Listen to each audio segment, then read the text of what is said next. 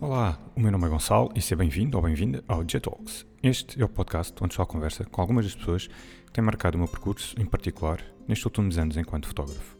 Queria gravar esta conversa com a Carolina porque uma das coisas que me desperta a curiosidade são as histórias das pessoas que fazem mudanças de 180 graus nas suas vidas. Talvez por ser um tema que me é bastante próximo, mas a verdade é que fico sempre com a atenção bem desperta quando conheço alguém que passa por este processo e com sucesso. Além disso, há outro pormenor importante que é a forma de estar dela.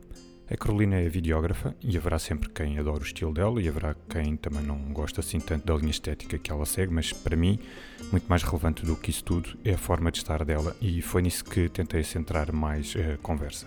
Não só porque me identifico, de certa forma, mas porque acho que é um excelente exemplo e, quem sabe, até uma inspiração. Vamos então ao que interessa. And we are on. Olha, já está a gravar, portanto, agora tudo o que tu disseres a partir de agora. Mas é bom que tu começas já a rir-te. Tu, tu falas sério, já está a gravar. Eu não sei ao que venho, Gonçalo, e portanto. Eu adoro para o pessoal vir assim à confiança, mesmo à maluca. Sim, sim, eu vim aqui ter uma conversa contigo. Tu convidaste-me e eu estou aqui. Agora não sei sobre o que é que queres conversar. Espetáculo. Não sei o que é que te apetece falar hoje, Carolina. Não, mas olha, há, há um motivo para, para, para te ter convidado. Eh, Nós conhecemos há, há um ano e qualquer coisa, o ano passado. Epá, ainda não trabalhámos assim tantas vezes quanto isso, mas das vezes que trabalhámos a coisa fluiu sempre muito bem, muito tranquilo, nada daqueles atropelos de fotógrafos Isso. e videógrafos, hum, e o ambiente foi sempre bom. E, e queria conhecer um bocadinho melhor a tua história, porque a gente já falou, já, e tu também já estás farta de dar entrevistas, portanto é possível que haja aqui algumas repetições. hum, mas, eh, pá, mas tem que ser, temos que repetir aqui algumas coisas também para quem não te conhece, porque acredito que ainda haja algumas pessoas que não conheçam. Há muitas pessoas que não me conhecem. E, hum, e pronto, e queria aproveitar aqui então. Fico eu a conhecer-te um bocadinho melhor daquilo. Eu já sei algumas coisas que acho muito interessantes e quero que então que as outras pessoas, que quem não te conhece ainda, fique a conhecer-te um bocadinho melhor. E, hum, e depois, olha, vamos ver para onde é que isto nos vai levar. Boa. You never know. Eh, comecemos então, antes de, antes de chegares ao vídeo, porque essa é a parte que eu, que eu achei piada na tua história. Como é que, como é que o vídeo entrou na, na tua vida? Porque eu sei que tu tinhas uma outra vida, um outro passado. Sim, é verdade. E para te contar essa história, eu tenho que regressar um bocadinho aqui à minha infância. Eu sou açoriana, de São Miguel, nasci e cresci lá. E o meu pai, que era advogado, tinha como hobby filmar. Então, todos os fins de semana e as nossas férias estão documentados em vídeos, dos quais eu não me orgulho de todos. Alguns são bastante embaraçosos. Eu acho que, acho que nenhum de nós gosta de olhar para esses vídeos nem para essas fotografias dessas alturas. Mas Eu tenho assim uns completamente, eh, enfim, eh, de me envergonhar eu a cantar, que eu não tenho, não tenho dotes nenhums para cantar, nunca tive, e tenho lá a prova disso. Outros a espalhar-me a fazer ski aquático, aliás, numa, numa dessas quedas partiu o cóccix, isto está filmado. E portanto tem coisas, bom, obviamente que tem outras coisas deliciosas, mas isto para te dizer que eu passava os fins de semana e atrás do meu pai, meu pai não me deixava pegar na câmara, porque aquilo era uma coisa para crescidos, não é? Ele tinha assim uma câmara beta enorme, cheia de botões, e eu ficava fascinada atrás dele a filmar aquilo tudo, mas ele depois deixava-me ir com ele, sentava-me no sofá da sala e editar, porque na altura os softwares de edição eram uma coisa de Hollywood, não é? Sim, sim. Não havia softwares de edição caseiros para amadores, como era o caso dele. A edição fazia-se diretamente na câmara. Então aquilo tinha montes de botões em que ele punha o texto, fazia assim umas aberturas, uns fechos de várias cores e eu ficava horas com ele naquilo e e ele já me deixava interferir. E eu já fazia as aberturas e fazia os textos. Portanto, isto foi acompanhando o meu crescimento. Depois, na adolescência, o fascínio do meu pai era tal que ele, juntamente com a advocacia, abriu uma loja da Kodak lá em São Miguel. Onde a minha mãe foi trabalhar. Aliás, a minha mãe era secretária do meu pai, no gabinete de advocacia, e depois ficou à frente dessa loja. E, portanto, como deves imaginar, eu que já tinha o fascínio pela imagem, quando vinha da escola nessa altura, ia a correr para lá. O- essa loja era contígua com, com o escritório do meu pai, da advocacia, era ligada internamente por uma porta. Eu ia correr fazer os tra- trabalhos de casa para as traseiras para depois poder vir para a loja, ver as fotografias a revelar, ver o equipamento novo que tinha chegado. Os meus pais, na altura, iam a uma feira que ainda hoje há na Alemanha, que era a Fotoquina, tu deves Sim, conhecer sim. muito bem, a mítica. Sim. Eles iam todos os anos, aquilo era religioso, iam, aliás, iam a convite da Kodak, bem, vinham sempre com as novidades todas e eu ia de lá a correr, não contem-me o que é que vai sair, e esta câmara, e aquele equipamento. Portanto, isto foi sempre algo que me acompanhou. Só que, entretanto, eu estudei e vim para Lisboa para a faculdade formar-me numa coisa que não tem nada a ver, que foi a economia. Pois, Que era aquilo parte que o meu pai desejava que eu tivesse feito. Ok. E, portanto, acabei por fazer a carreira que ele sonhou para mim. que Foi, acabei o curso, comecei a trabalhar na banca e trabalhei na banca durante 17 anos. Comecei como técnica, eu nunca estive na área comercial, estive sempre no back-office e fiz sempre variedíssimos projetos, que aliás eh, enriqueceram imenso e me ajudam imenso na minha vida atual. Ah, mas comecei como técnica e acabei como diretora-geral. E, portanto, fiz toda a carreira que é suposto fazer-se. E quando cheguei a diretora-geral, eu tinha 37 anos na altura, pensei, é isto que eu quero para o resto da minha vida, não é? Então, é são aquelas crises que muitas pessoas começam a ter por volta desta idade, eu também passei por ela.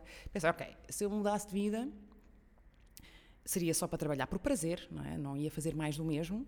O que é que eu faria? E vou-te dizer que eu demorei muito tempo encontrar a resposta a esta pergunta, porque todos nós temos vários interesses. Eu vou-te dar um exemplo. Eu adoro jardinagem, adoro. Tenho livros, imensos livros de botânica e de plantas, sei os nomes das plantas quase todas em latim, aquilo tudo é uma coisa que me fascina. Ok.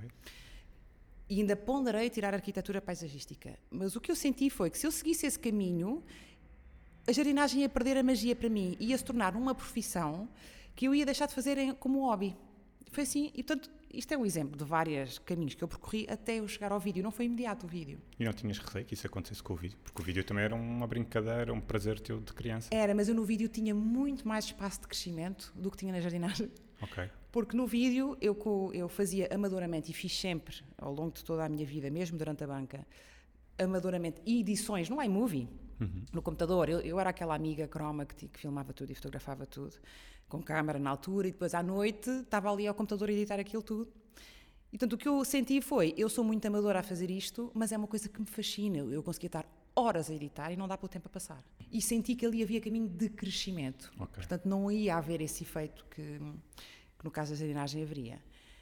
E na altura conversei com vários amigos meus e um deles deu-me um sábio conselho e disse-me: tudo bem, se é isso que tu queres fazer, tens que ser profissional. Portanto, vai estudar, percebe se é esse o caminho. Este conselho foi super importante para mim e eu, ainda a trabalhar na banca na altura, fui estudar à noite para a ETIC, em pós-laboral, e tirar o curso de filmagens e edição de vídeo. Para perceber também se efetivamente, depois de tu começares a ganhar a prática, se, se aquilo continuava a desafiar-me. Bom, Exato. foi- foram enfim, uns tempos muito exigentes, mas também muito divertidos.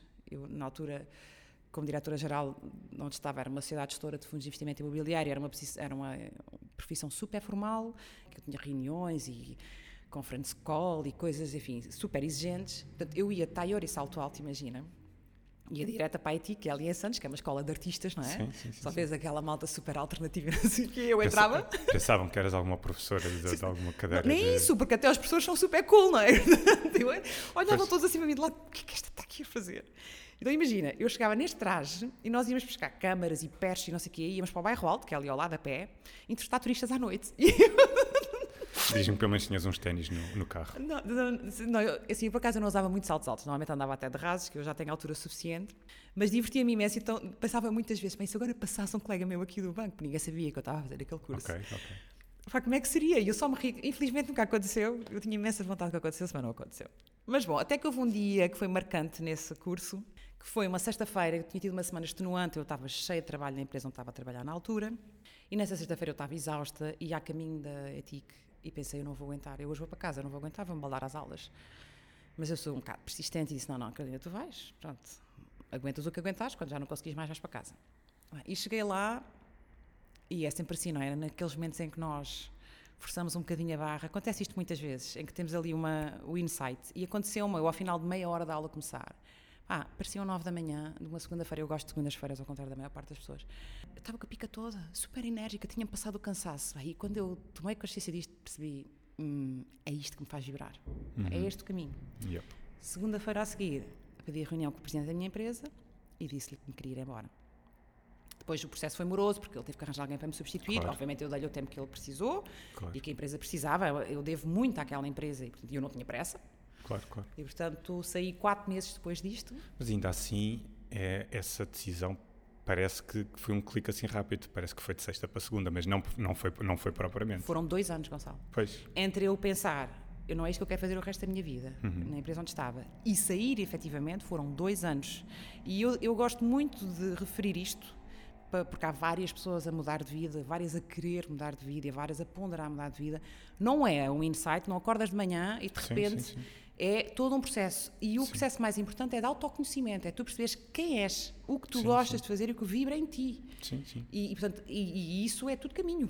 Sim, a mim aconteceu a mesma coisa. Não, não te sei dizer eh, se um, dois anos, mas também andou mais ou menos por aí. E depois também tomei a decisão numa altura em que, em que fui confrontado quase com uma decisão que tinha que tomar, de passar de um projeto para outro, e eu pensei, não vale a pena estar a começar um novo, que eu já estou já estou fora há demasiado tempo. Ou, ou seja, a minha cabeça já estava fora dali há demasiado tempo. Numa altura em que me estou a propor começar um de raiz, já não valia a Já pena. não fazia sentido. Já não fazia Mas tu sentido. fizeste caminho antes, lá está. Sim, já não é? tinha feito esse caminho antes, mas também também estava assim meio também sem saber bem. Eh, mas, mas sim, mas depois acabei por, por escolher e estou muito bem. Sim, E- porque as pessoas dizem muitas vezes, ah, é preciso muita coragem para tomar uma decisão dessas. E eu digo sempre, é, mas é a Uhum. única coisa que é preciso. Exatamente. Porque se tu estiveres alinhado com aquilo que é o que vibra em ti, depois o universo conspira a favor. E eu, eu sou prova viva disso. Aquilo depois, de repente, depois já não falaremos sobre a tiveste- minha vida a seguir, mas E não tiveste reações estranhas dos teus colegas? aliás, foram eu tive- poucas as que não foram estranhas. não é? Ok, pronto, boa, boa.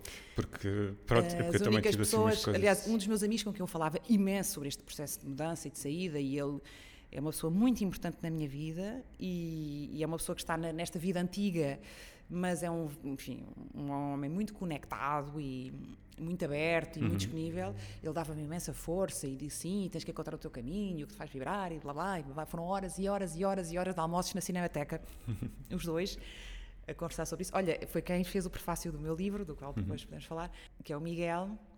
Até que no dia que eu tomei a decisão, depois fui almoçar com o Miguel e disse-lhe, já pedi a minha demissão e ele, estás louca? Calma! Uou! Espera! Não é assim! Nós a falar disto, isto é tudo muito bonito, mas tu tens contas para pagar, eu, eu sei eu tenho contas para pagar e portanto Pois, para as pessoas foi um choque. Por acaso, curiosamente, menos para a minha família. Que para a minha mãe, meu pai, tanto já tinha morrido, mas a minha mãe e, a- e os meus irmãos não, não foram os únicos que disseram: Bom, se tu sentes que é esse o caminho, força, nós estamos cá para ti. Uhum. Mas a maior Boa, parte dos meus amigos reagiu, os meus colegas de trabalho, tudo a achar que eu estava completamente louca, a alucinar e que eu ia voltar. Brevemente. Sim, sim, a mim aconteceu-me o mesmo durante bastante, não, não digo bastante tempo, mas durante se calhar os meses seguintes, sempre que eu falava com algum colega, ex-colega, perguntavam-me, tu queres mandar o currículo outra vez? é, é isso. Um, ainda chegámos a, pronto, depois eh, por acaso, lá está, depois também acaba por não haver tanta disponibilidade, mas ainda cheguei a almoçar algumas vezes com eles já depois, e eles perguntavam-me sempre, a gente sabe o que é que tu queres, por isso é que tu queres vir almoçar connosco, tens alguma coisa para nos pedir? e eu, não, nada, está tudo bem. E, mas é, é- é realmente é, é engraçado essa, é- também teres passado por isso e as pessoas incentivarem-te e tu depois quando incentivarem-te ou até te ajudarem no teu processo de, raciocina, de racionalizar esta, esta Uhum. mudança, não é? E depois quando tu dizes, ok, é agora, depois as pessoas ficam, Mas Calma. fazem isso, eu acredito, em amor. Que é, elas, essas pessoas, e eu percebi isso ao longo do processo e fui analisando muito isso, porque eu tive que me proteger dessa ansiedade das pessoas, não é? Porque, porque Uhum. elas eh, mandavam-me aquela ansiedade e cuidado, e o medo, o medo, Uhum. o medo. E o que eu percebi foi que eles fazem, as pessoas fazem isso em amor, são os medos delas próprias, que pois elas é, estão a espelhar em ti. era isso que eu ia perguntar. Pois, Elas estão com medo por ti ou são os medos delas claro que próprias? são os medos delas, É porque obviamente. essa é que é, isso é que é a questão que as pessoas às vezes não, não distinguem tão bem, porque uma coisa é de facto serem teus amigos, serem teus familiares e preocuparem-se contigo. E isso eu percebo e faz sentido.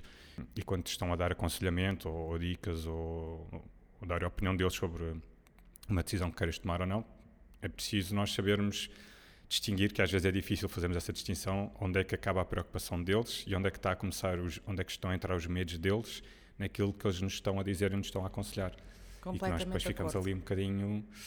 É aquela distinção que é muito difícil, e depois lá está, entra outra vez aquilo que tu estavas a dizer há bocado, que é sentirmos a nós próprios e aquilo que nos faz, que nos faz hum, sentido e ir por aí. Pelo menos. Sim, e sabes que, como eu te dizia há bocadinho, isto foi um processo de autoanálise muito profundo.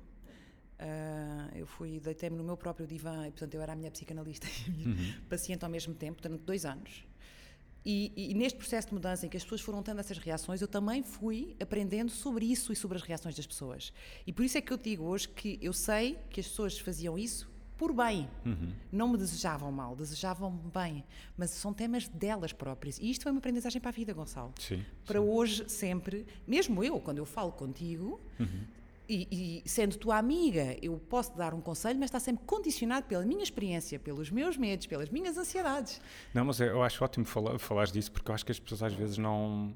As pessoas às vezes não sabem fazer essa distinção. E não é fácil, não é uma distinção fácil de fazer, não é? Eh, Quando nos pedem uma opinião ou nos pedem ajuda para algum assunto mais sensível, mais complexo, eh, às vezes hum, é, é tal história. Fazer a distinção entre até onde é que a pessoa está a ser eh, preocupada e sincera connosco e até onde é que estão entrar os receios dela, que ela própria se calhar nem, nem, nem tem consciência disso. Eh, Ela Sim, está sim, a falar sim. por preocupação, se calhar, e por paixão, por amor a ti, o que seja, mas há ali mais coisas, porque são, são coisas muito, a nível da mente, já um bocadinho mais subliminares, digamos assim, e, hum, e é preciso fa- ter, pronto, lá está, ter então essa, essa distinção. E eu ia te perguntar, precisamente, era, hum, já no seguimento disto, quais, se tu te lembras quais foram assim, as principais barreiras mentais ou outras que tu sentiste na- nos primeiros tempos? A primeira é o medo. Eh, Nos primeiros tempos, não. Antes de mudar e, e para a decisão de mudar, o medo. Eu tinha uma enorme estabilidade financeira, como deves imaginar, não é? Ahm, que tinha tido toda a vida, eram 17 anos a trabalhar por conta de outrem. Portanto, eu nunca tive que me preocupar com o ordenado do mês Ah, e já agora, desculpa interromper-te, há aqui um pormenor, só para quem nos está a ouvir que não sabe, tu já na altura tinhas dois filhos. Exato. Esse pormenor acho que é importante mencionar pelo seguinte, eh, deixa-me abrir aqui um parênteses. Eh, voltando à história dos medos, eh, eu, eu recordo perfeitamente de, de falar com, com colegas meus na altura e, hum, e até mesmo depois de sair, e em que eles me diziam: pá, quem me dera ter a tua coragem e não sei o quê. Também gostava um dia de começar a minha empresa, ou começar o meu negócio, ou fazer isto, ou fazer aquilo, mas depois, é pá, a minha mulher isto, eh, a minha filha aquilo. E eu depois pensava, pronto, eu de facto estou numa situação relativamente privilegiada porque não tenho pessoas dependentes de mim e que de facto me, me permitiu assumir todos os riscos, digamos assim, recaem sobre mim, de certa forma.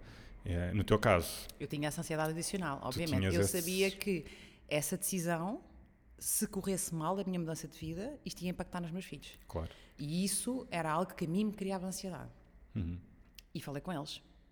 E disse foi muito engraçada essa conversa. Eles na altura tinham 9 e 7 anos. Pequeninos, relativamente pequenos, mas já capazes de ter esta conversa. E disse a mãe: está a pensar mudar de vida e sair do banco e de fazer filmes e edição de vídeos, que é coisa que a mãe gosta de fazer. E a minha filha disse-me: Mãe, se isso é o que tu gostas de fazer, eu não estou a perceber qual é a tua dúvida. E o meu filho disse-me: Desde que tenhas mais tempo para nós, está ótimo. Portanto, eu estive ali para eles, é tudo tão simples, sabes? É, lá está, é, é- acho que já falámos aqui disto no, no outro episódio. ehm, a propósito do coaching, lá está, e, e, ehm, a Kathy, que, que era a coach que esteve aqui a falar disso. Eh, ela falava que gostava muito de trabalhar com, com crianças e, e com, com jovens, que é precisamente por causa dessa questão da, da ausência de filtros e, e não, não digo de falta de medos, mas a mesma questão, eu acho que a questão primordial é mesmo os filtros que nos são impostos, que nos vão sendo, que nos vão pondo em cima, Sim. aquelas camadas que às vezes nos toldam um bocado, que nos toldam a visão mesmo. Eh, e é super engraçado, pronto, estás a referir isso, que realmente eles terem-te dado esse, esse feedback e hum, tu depois dessa conversa que eu sentiste deitaste ali abaixo essa... Tentei. Aliás, eu nesse processo, eh, o, o grande trabalho pessoal que eu tive que fazer foi combater o fator medo. E eu filo de uma forma consciente, que foi, eu percebi que cada vez que eu imaginava a minha vida futura, aquilo começava assim a ganhar asas na minha imaginação e de repente entrava o medo. E eu, eu não conseguia continuar a imaginar, aquilo bloqueava-me completamente. Ai, e como é que eu vou criar os meus filhos? Ai, se me falta o dinheiro? Ai, se eu não tenho dinheiro para o mês seguinte? Ai, eu vou deixar de ter um ordenado? Ah, e parava ali. E depois volto. Então, o que, é que, que é que eu comecei a fazer mentalmente? Foi, cada vez que eu fazia este exercício de imaginar o meu futuro com a minha nova vida, quando vinha o fator medo, eu olhava para ele e dizia: Obrigado, medo, mas eu agora não preciso, deixa-me só continuar aqui a imaginar. E conscientemente retirava-o da equação. E quando eu o retirava da equação, tudo me fazia sentido, Gonçalo. E, então, eu comecei gradualmente a fazer isto com uma enorme. hum, consciência do caminho, até que um dia o medo deixou de lá estar. E eu imaginei o meu futuro todo, devo dizer-te que não consegui ser tão criativa quanto a vida foi para mim, que saiu muito melhor do que aquilo que eu imaginei, mas bom, hum, era tudo simples. E, portanto, o medo é de facto uma emoção que eu aprendi a gerir. Ela é necessária e E protege-nos. faz parte, sim. faz parte, mas ela muitas vezes é construída com base em cenários que não são reais e que muitas vezes nem se concretizam. Portanto, não vale a pena. O que eu pensava na altura é: eu estou com medo de não vir a ter rendimento no mês seguinte. Mas eu não sei se isto vai acontecer. E se isto não acontecer, de que é que me serve este medo? Para me parar. Portanto, o medo fazia-me ficar parada. E, portanto, foi de facto um, aqui um crescimento pessoal enorme e de confiar. Sim. Isto é a minha segunda palavra de ordem. É sem medo e confiar. E eu confio que virá ao meu caminho tudo o que eu preciso para o meu crescimento pessoal, que é a última análise, é isso que eu ando aqui a fazer, que eu acredito que todos nós andamos aqui a fazer, é promovermos o nosso crescimento, seja de que forma for profissionalmente, mas E eh, pessoalmente também, acima de tudo, pessoalmente. pessoalmente. Porque o resto vem O depois. objetivo é pessoal, para mim é sempre pessoal. E é engraçado mencionaste aí uma, vamos lhe chamar uma estratégia que eu, que eu já ouvi várias eh, pessoas ehm, muito ligadas à área de desenvolvimento pessoal e eu não gosto de falar de desenvolvimento pessoal sem falar de profissional, né? porque acho que isto está sempre, está sempre ligado. Portanto, pessoal barra profissional, que é hum, a, a projeção, a imaginação, ou seja, imaginares, eh, aliás, visualização. Essa Boa, palavra sim. mais indicada é Sim. visualização, não é? Tu estavas a falar de visualizares aquilo que tu queres para o, para a tua carreira, para a tua vida, para o teu futuro, não é? Tu fizeste mesmo esse exercício, tu visualizavas na tua cabeça eh, aquilo que tu querias, ok, eu vou-me dedicar a fazer vídeos e a minha vida, quando eu começar a fazer isto, vai ser assim, assim, assim. Eh, tu praticaste mesmo esse exercício, fizeste mesmo esse Eu exercício fiz mental. esse exercício mental e devo dizer-te que mudei de vida há quatro anos e meio. E, inicialmente o que eu imaginei foi, quando eu sair do banco onde estou, eu na altura andava a gerir 25 dias de férias por ano, que esticava até a última hora. Uhum. Portanto, pela primeira vez na vida tinha a oportunidade de tirar uns meses de sabática. Que foi o que eu fiz. Eu saí em abril Ok. e decidi que até setembro não ia não começar a trabalhar. Só a partir de setembro é que ia começar a investir na minha nova vida profissional. E tirei esses meses para viajar. Fui viajar com uns amigos ah, e depois fui fazer uma coisa que eu nunca tinha feito na vida e que tinha imensa pena, que era um Interrail, que eu em miúda não fiz, fruto de viver no meio do Atlântico, não é? Não havia comboios de lá para cá. Ah, e então o que fiz foi meti a mochila às costas a mim e aos meus filhos, na altura com 9 e 7 anos, metemos no comboio a Santa Apolónia e andamos um mês pela Europa toda. E foi fabuloso. E portanto, depois, em setembro, de facto, como tinha determinado, comecei a trabalhar, mas não a trabalhar ah, de uma forma remunerada. Eu sentia que eu precisava ganhar experiência profissional e, portanto, o que fiz foi fui bater à porta de três associações que quem gosto muito, a Terra dos Sonhos, a Vencer Autismo e a PWN, e disse-lhes: olhem, eu quero ganhar experiência e gostava de, em regime voluntariado, começar a oferecer os meus serviços às vossas associações. Eles receberam, de braços abertos, foram todos muito queridos, aprendi imenso com eles. Comecei a ganhar experiência de terreno, ah, enfim, aquela coisa de. Isto é a sério, não é? Não, não é um Claro. trabalho para a escola, não é? E depois foi a partir daí que começaram a vir os primeiros contactos. Mas voltando ao tema da projeção e da imaginação, portanto, este primeiro ano foi exatamente como eu tinha imaginado. Eu sou muito organizada e muito planear. Eu mantive a organização até hoje, mas isso é a minha costela virgem, que, que será sempre assim. Mas o planeamento foi uma coisa que eu, a longo prazo, deixei de fazer. Porque se há alguma coisa que a vida me tem ensinado é que a vida tem planos muito melhores para mim do que aqueles que eu poderia fazer para ela. Portanto, eu não dedico muito a pensar. Se tu me perguntares como é que eu imagino daqui a um ano, eu não me imagino. Não faço ideia, porque eu sei que o que é que eu imagino vai sempre ficar aquém daquilo que eu posso vir a receber. Tem sido a minha experiência nos últimos dois anos. Eu tive nos últimos dois anos um conjunto de coisas a acontecer na minha vida que eu nem nos meus melhores sonhos seria capaz de imaginar. E, portanto, eu, eu neste momento já não faço esse exercício. Faço o planeamento de curto prazo, obviamente, tenho trabalhos em mãos, tenho que fazer edição, tenho que ir claro. filmar, tenho uma agenda. Claro. Mas é uma gestão de curto prazo, mas sem, sem planeamento, sem projeção, sem. Deixas rolar. Deixo rolar. E confio. E confio. Boa, boa. Para quem esteja então a, a ponderar assim, fazer uma mudança de 180 graus, devem te perguntar isto muitas vezes, mas tens assim algum conselho que tu achas que é um ou dois já? Conselhos que tu achas Sim, eu, fundamentais? eu, eu volto ao tema que falei, que é, é muito importante a pessoa conhecer-se. Uhum. Não há viagem melhor para fazer do que nós próprios. E olha que eu gosto de viajar. Ah, mas de facto. Quem não? Quem não? Exato. Mas essa viagem a nós próprios é ousada, porque vamos nos confrontar com os nossos fantasmas, vamos nos confrontar com os nossos medos, vamos nos confrontar com os nossos temas, mas é muito compensadora. E, e é nesse autoconhecimento que tu descobres a tua, o que eu descobri, a minha unicidade, que é quem é que eu sou, O que é que eu gosto? O que é que vibra em mim? O, o que é que eu quero atrair? E só depois, a partir daí, eu, eu por acaso eu faço vídeos, mas eu podia até fazer jardinagem, eu podia Qualquer outra coisa. ser escultora, qualquer outro caminho. O que interessa, o que é importante para mim é que eu estou alinhada comigo. Eu consegui, através do vídeo, encontrar uma forma de materializar aquilo que me faz sentido, que é perpetuar os sorrisos das pessoas ah, e, e permitir que isso dure para sempre. Através do vídeo. É como se, sabes que eu nunca tive jeito para trabalhos manuais, com muita pena minha, nem para cantar, nem para trabalhos manuais. E tinha imensa pena, porque na minha família são todos super dotados e fazem coisas lindas, maravilhosas, e eu, bola. Então agora descobri, aos 40 anos, que o vídeo é a minha forma de arte. Eu, quando estou a editar, é como se eu estivesse a fazer uma escultura. Eu estou a contar uma história que só eu consigo contar daquela maneira. Mas é mesmo isso, não é? Sim, E tu aos 50 podes descobrir outra. outra. Portanto, não precisa ser obrigatoriamente com o barro nas mãos, como a minha avó fazia, nem com o pincel na mão, como a minha outra avó fazia, e faço através do vídeo. Portanto, e isto é tudo um caminho interior. Portanto, o primeiro conceito que eu daria era este, era conheçam-se muito bem, percebam quais são os vossos limites, percebam sobretudo o que é que vos faz vibrar.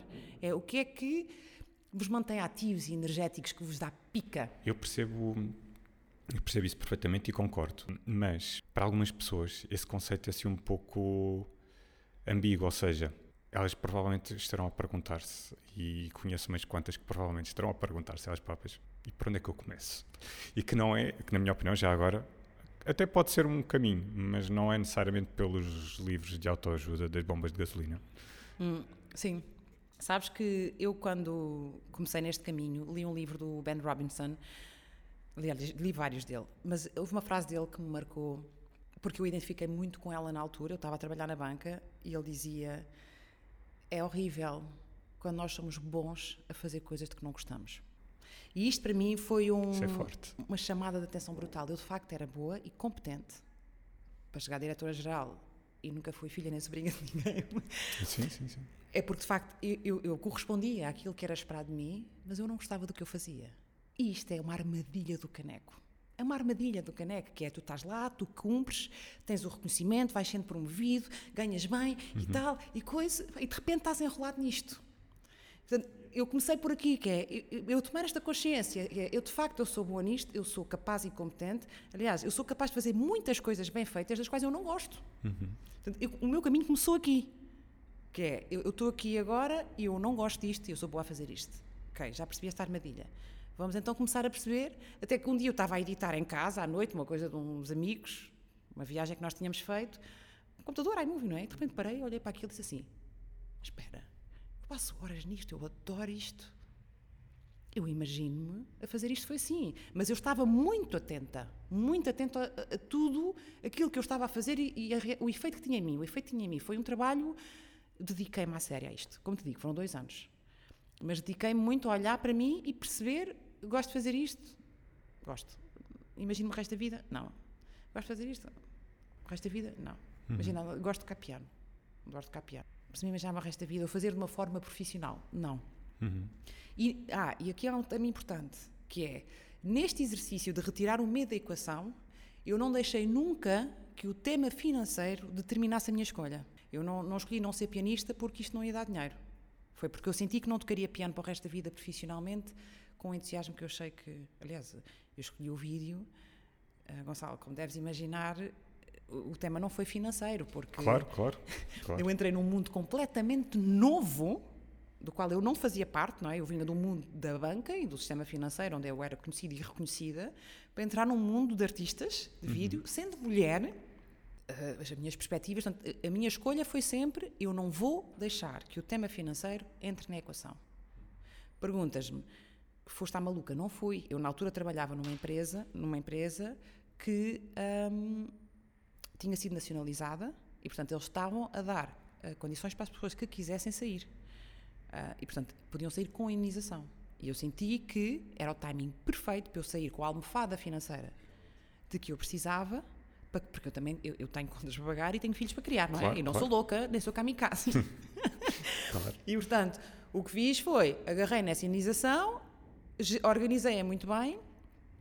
O que eu pensei foi, ah, eu tinha, com aquela indenização, dois anos e meio a tirar o mesmo ordenado por mês, se eu quisesse, que eu não precisava porque eu não estando a trabalhar, havia um conjunto de despesas que eu não tinha que ter, em que mesmo que eu não ganhasse mais nada durante dois anos e meio, eu tinha a minha vida financeiramente acautelada. Isto para mim trouxe uma paz e uma tranquilidade importante. Tá? Dito isto, eu não escolhi o caminho em função do rendimento financeiro que eu podia tirar. Mas também te posso dizer que eu, neste momento, financeiramente, já tenho condições melhores do que tinha quando trabalhava na banca.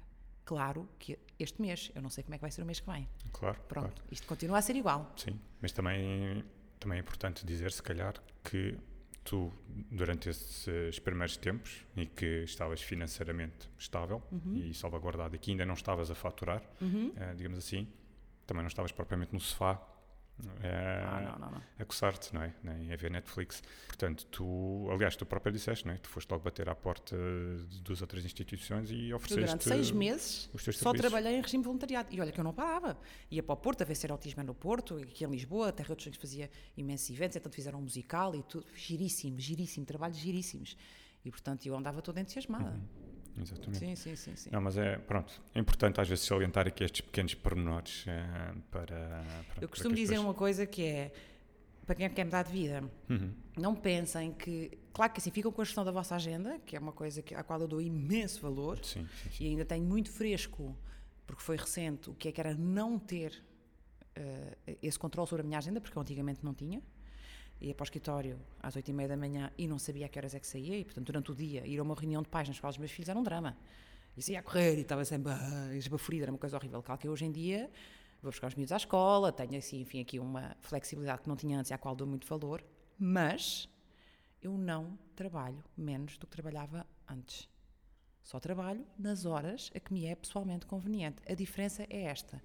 E tá a outra, que é, eu não estou em stress. Eu posso ter pressão, porque tenho muito trabalho, como nesta fase em que estou agora, mas eu deixei de ter aquela angústia que eu tinha sempre no peito, que eu hoje percebo e identifico fisicamente como sendo o stress, e que para mim, em mim, era causada por eu estar contra a minha natureza, sabes? Não estava energeticamente alinhada comigo. Como eu neste momento estou a fazer uma coisa que vibra em mim, já não tenho este stress. Portanto, eu po- mas trabalho muito, eu digo isto sempre às pessoas, que é Sim, sim. mudar de vida implica muito trabalho. No outro dia comentava isto com a minha professora de yoga, porque ela viu uma entrevista minha que eu dizia isto e ela, tu tens que dizer também uma coisa importante às pessoas, eu hoje vou dizer pela primeira vez, que também é muito importante descansar. E é verdade. Yep. E é muito verdade. E este é um grande desafio para nós que trabalhamos por nossa conta e gerimos Exatamente. os nossos horários. Exatamente. bem, sei, bem sei do que falas e tenho aprendido isso da, da- das piores formas. Mas, bom, entretanto, já tocaste aí em dois ou, dois ou três outros temas, pelo menos que eu queria falar, mas que eu acho que tu já me respondeste assim muito, muito por alto. Um deles ia te perguntar quais é que são assim, os principais desafios, porque agora ia saltar assim quatro anos para até agora para 2019. Quais são assim os principais desafios que tu ainda sentes hoje em dia enquanto, enquanto freelancer? O principal é dizer que não a trabalhos. Dizer que não ao trabalho é um rendimento que não vai entrar. E isto é algo que eu estou a trabalhar em mim. É difícil, É é difícil, muito difícil. muito difícil. Ah, mas eu também decidi, no início do ano passado, que eu queria fazer um caminho que era trabalhar apenas em projetos nos quais eu, com os quais eu me identificasse, que vibrassem em mim, porque eu percebi que no, no processo de edição eu acrescento muito mais valor quando eu vibro com aquele projeto. Ainda recentemente eu e tu fizemos um com Sim, o qual sim. eu me identifico muito, Sem do dúvida. que se for um trabalho corporate, imagina, que é um evento que eu fiz no Sim, início da minha vida profissional, como há 50 eventos iguais, com os colaboradores que vão lá todos e fazem o team building e tal, aquilo não vibra em mim. Sim, sim. Aquilo não vibra, portanto eu não acrescento valor na edição. Qualquer pessoa pode editar aquele filme. Isso é, epá, isso, isso tu disseste é engraçado e às vezes é. Eu não sei. Como é que eu posso dizer isto sem, sem ser preconceituoso? Sem soar a preconceito. E deste um perfeito exemplo que foi este trabalho que a gente fez agora recentemente, eh, em que hum, pessoa, uma pessoa de outra área, eh, eu não, vou, não- eu não quero mencionar a área, embora seja fácil de perceber, para a qual eu costumo trabalhar com alguma regularidade, que reagiu de uma forma assim um bocado estranha. Mas que tu estás a fotografar isso? Porque de facto não tem a ver com o tipo de trabalho que as pessoas conhecem que eu faço, não tem a ver com o tipo de trabalho que eu mostro no meu Instagram, no meu portfólio, o que seja. Eh, mas o motivo foi precisamente esse que tu disseste. Um, para já, quer dizer, em grande parte foi por causa da pessoa que está à frente do projeto e porque eu a conheço e porque conheço o projeto. Uh, porque, porque gosto bastante do projeto e me identifiquei com ele. E acho que Uhum. faz falta aquele projeto. E, e se ela confia em mim para fazer e participar nele, fantástico, Uhum. bora lá. Um, mas um, eu sinto que há muito ainda este. Não, eu acho que o preconceito é meu, o preconceito por parte de outras pessoas, não é? Um, em olharem assim meio de lado, mas porquê é que ele faz isto e agora foi fazer aquilo? Para as pessoas é mais confortável muitas vezes pôr-nos numa caixa, não é? Porque aí sabem exatamente o Gonçalo é para fazer este tipo de trabalhos, não é? Portanto, o Uhum. Gonçalo sai daquela caixa, de repente ficam desconfortáveis, mas mais uma vez, para mim, são temas delas próprias. Uhum. Só diz delas, não diz de ti. Exato, exatamente, exatamente. É daquelas coisas que a gente en- encontra e às vezes ficamos assim um bocado, porque isso pode, não sei se a ti já te aconteceu, mas a mim eu sei que volta e meia pode limitar-me ah, em conseguir determinados trabalhos ou fazer determinados trabalhos porque eu toco, toco muitas caixas, não. Sim, eu encaixo-me eu encaixo-me em várias caixas, é verdade. Sou tu és bom e competente a fotografar. E desde que tu vibres com aquilo que estás a fotografar, tu Exatamente. vais fazer bem o teu trabalho. Quer seja, quer eu, eu, eu não sou, eu não, eu sou muito mais pelo tema de vibrar em ti do que, não, o Gonçalo só fotografa paredes brancas. Uhum. Porquê? Se ele também gosta de paredes pretas, porque é que ele não há de fotografar paredes pretas? E, portanto, Exatamente. e- A mim nunca me aconteceu, mas eh, tem-me acontecido. Portanto, quando eu estava a te dizer há bocadinho que o, o mais desafiante é dizer que não a trabalhos, e quando eu decidi que ia começar a fazer apenas trabalhos com os quais eu vibrasse, eu comecei a dizer que não a trabalhos corporate. Vou-te dizer, foi muito difícil. Ainda assim, pagam bem, como tu sabes, não é? Exatamente. E é com enorme e gigantesco orgulho que eu te digo que um ano e meio depois eu não faço mais trabalhos corporate.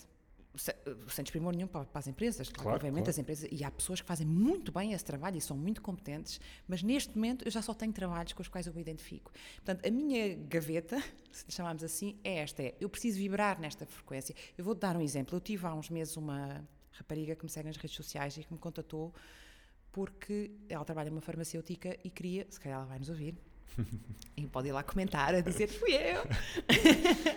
E ela, eles iam fazer um evento da farmacêutica e convidou-me para ir lá filmar o evento. E eu disse: Olha, eu agradeço imenso o convite e a honra de confiar isso em mim, mas eu não tomo medicamentos. Portanto, eu não, vou- eu não consigo vibrar na vossa frequência. Portanto, eu não vou acrescentar valor nenhum nesse trabalho. Qualquer videógrafo faz isso. E eu só quero trabalhar com, com coisas que me façam vibrar.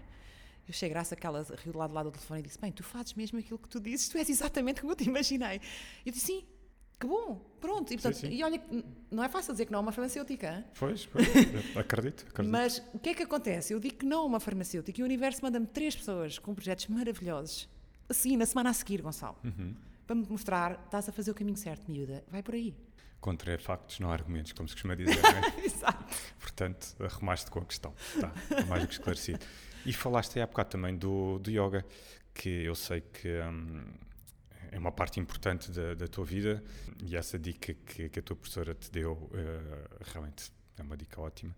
Mas eh, isso é uma coisa recente, sempre fizeste? Eu Como faço é que há, olha, eu faço há seis anos, portanto, eu comecei a fazer dois anos antes de começar neste processo de mudança. E o yoga e foi crucial neste meu processo. Tu começaste numa fase em que já estavas a fazer aquele processo Foi de. ligeiramente antes, sim, mas durante todo o processo eu estava ativamente e faço duas a três vezes por semana, portanto, eu, sou, eu não faço outro tipo de exercício físico, dizer, faço umas caminhadas, mas yoga é de facto aquele. E eu encontrei a professora certa. Durante muitos anos tentei fazer yoga, mas depois sabes que o yoga é uma coisa que tu tens mesmo que te Sim, identificar sim, com sim, o professor. Sem dúvida.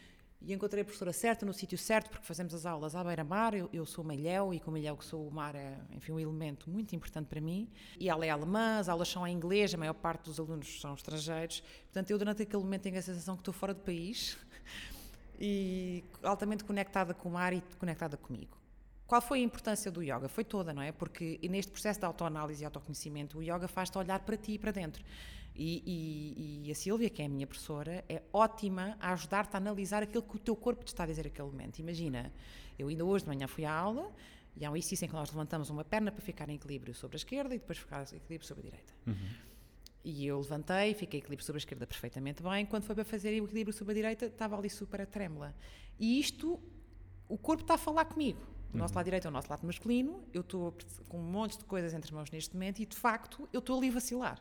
Portanto, é meu corpo só a falar comigo, isto é mágico. Para mim Ok. é mágico. E a Silvia, a minha professora, ajudou-me, e continua a ajudar-me imenso, cada vez que eu tenho um tema, ou me dói um pulso, ou tenho uma dor aqui, ela diz isto é isto. E eu tomando esta consciência, e depois quando corrijo na minha vida, chego ao tapete de yoga a seguir, de facto já não me dói, é brutal. Mas é engraçado, vou-te contar um episódio do yoga que eu tive, que foi muito marcante também. Estava eu já na fase de decidir mudar, mas com os meus medos e com as minhas coisas, não sei o quê. E há uma posição que é o headstand, que é fazermos o pino com a cabeça no chão. Que é uma posição à qual eu resistia, resistia, resistia, resistia.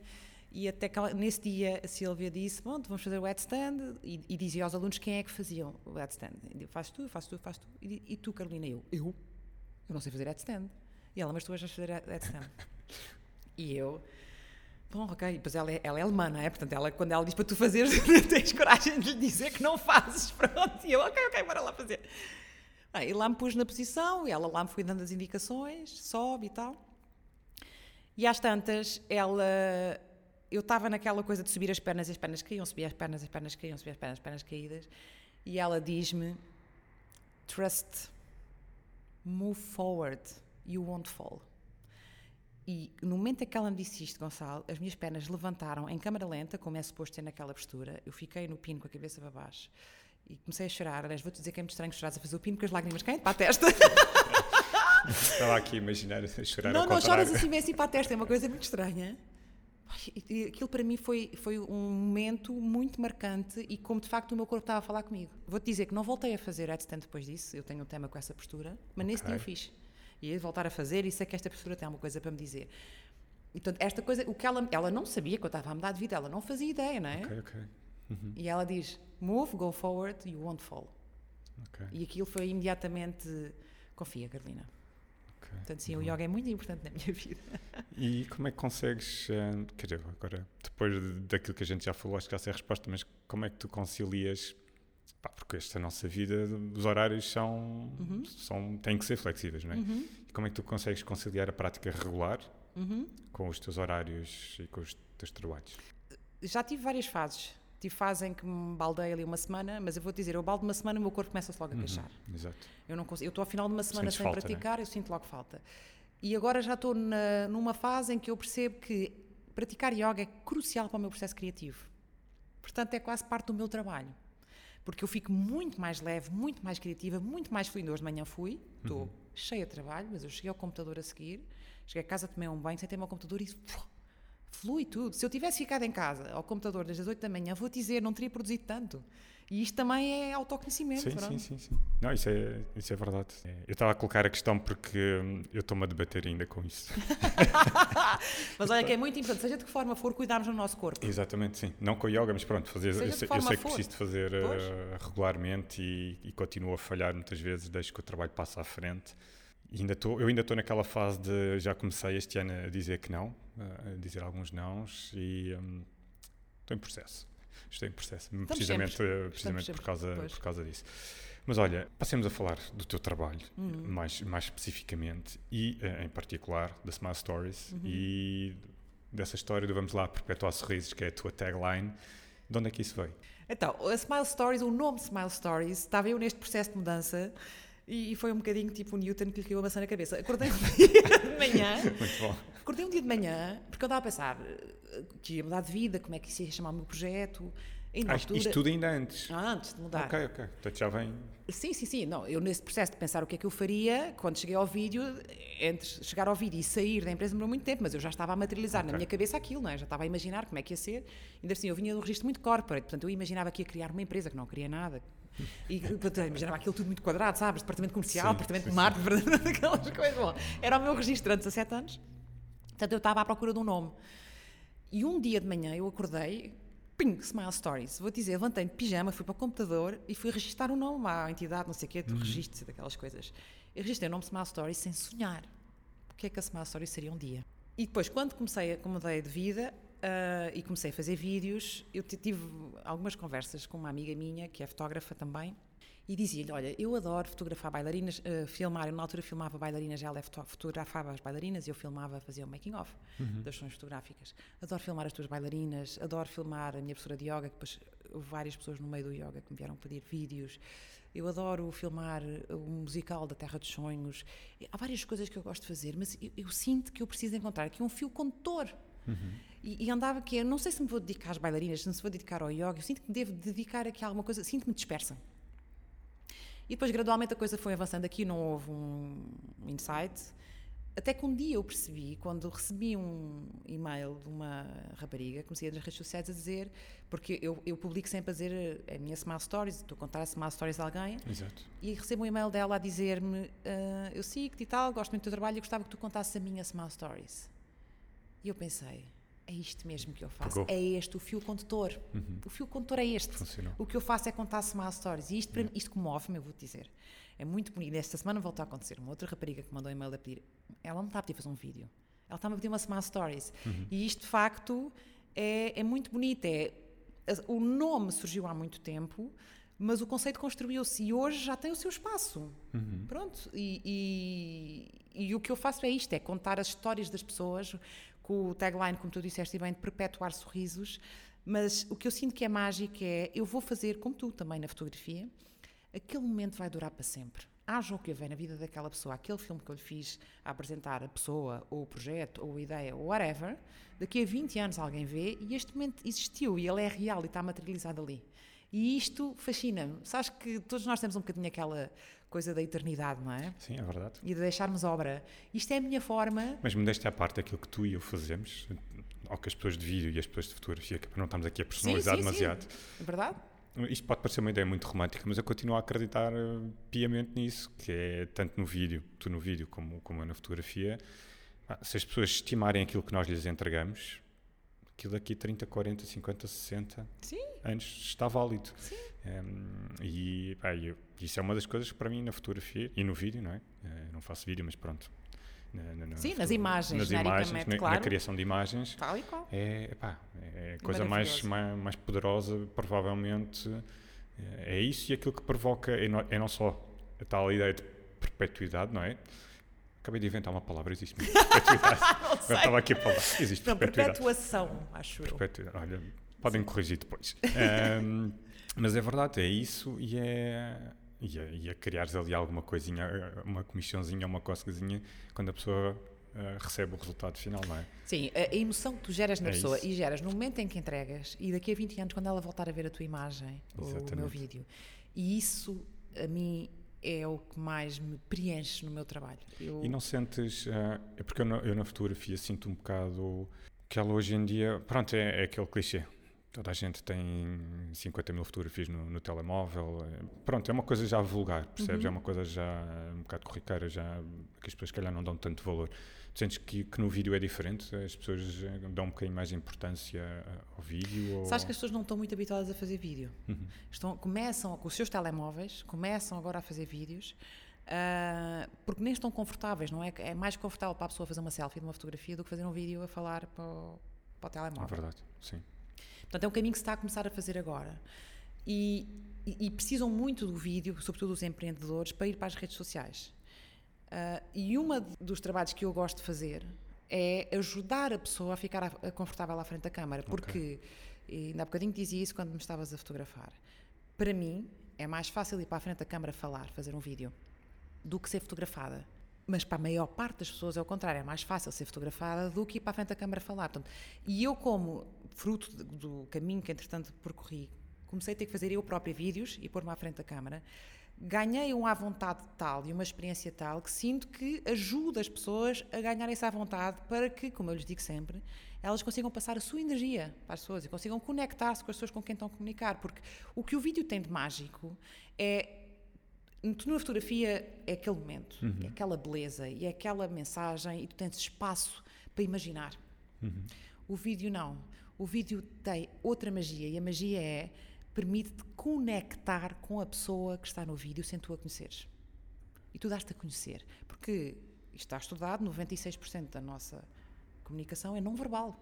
Sim, sim, sim. É o nosso corpo, é a nossa energia, é a forma como nós nos movimentamos. Portanto, quando tu fazes um vídeo, tu estás a passar esta, esta mensagem às pessoas com quem estás a falar. Uhum. E, e eu que faço muitos vídeos, eu tenho um grupo de Facebook onde fa- ensino as pessoas a fazer grupo- eh, vídeos com o telemóvel, e portanto eu faço vídeos com o telemóvel a explicar como é que as coisas são feitas.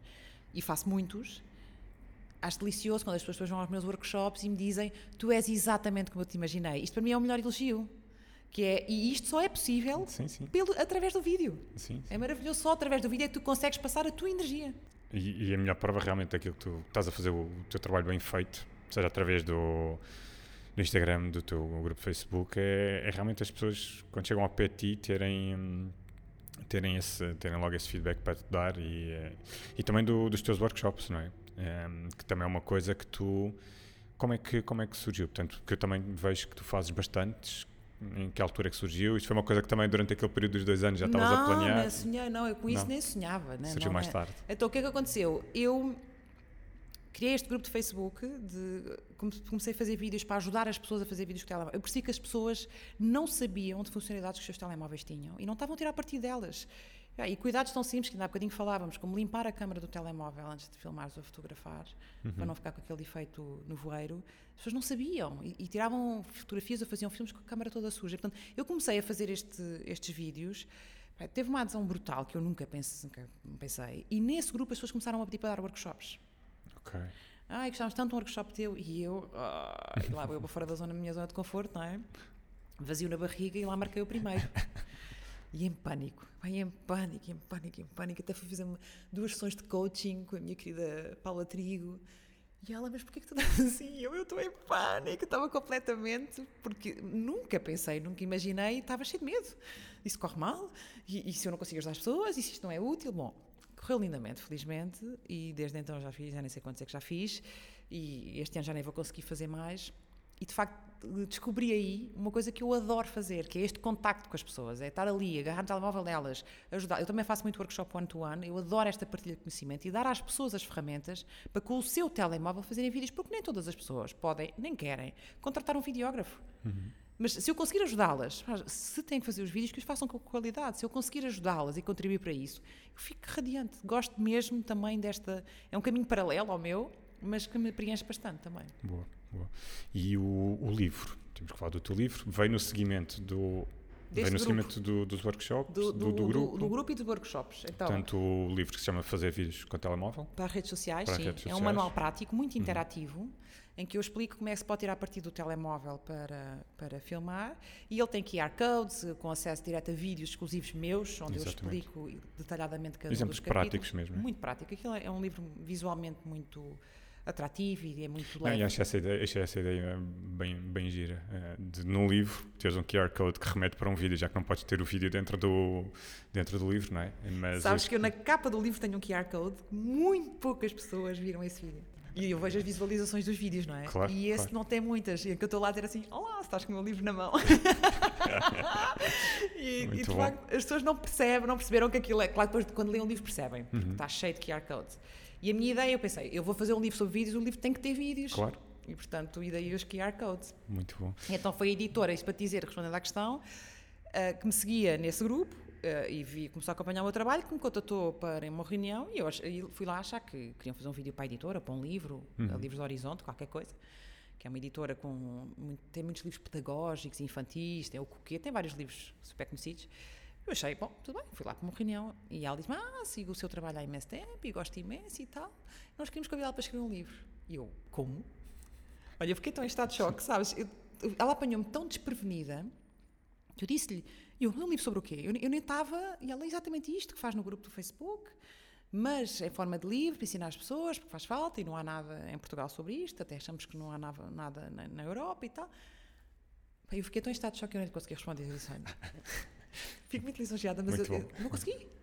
Só Sabes uma coisa? Aliás, no lançamento do livro, foi em abril deste ano, eu tive duas pessoas que vieram ter comigo e disseram: Ah, parabéns e tal, isto é a concretização de um sonho.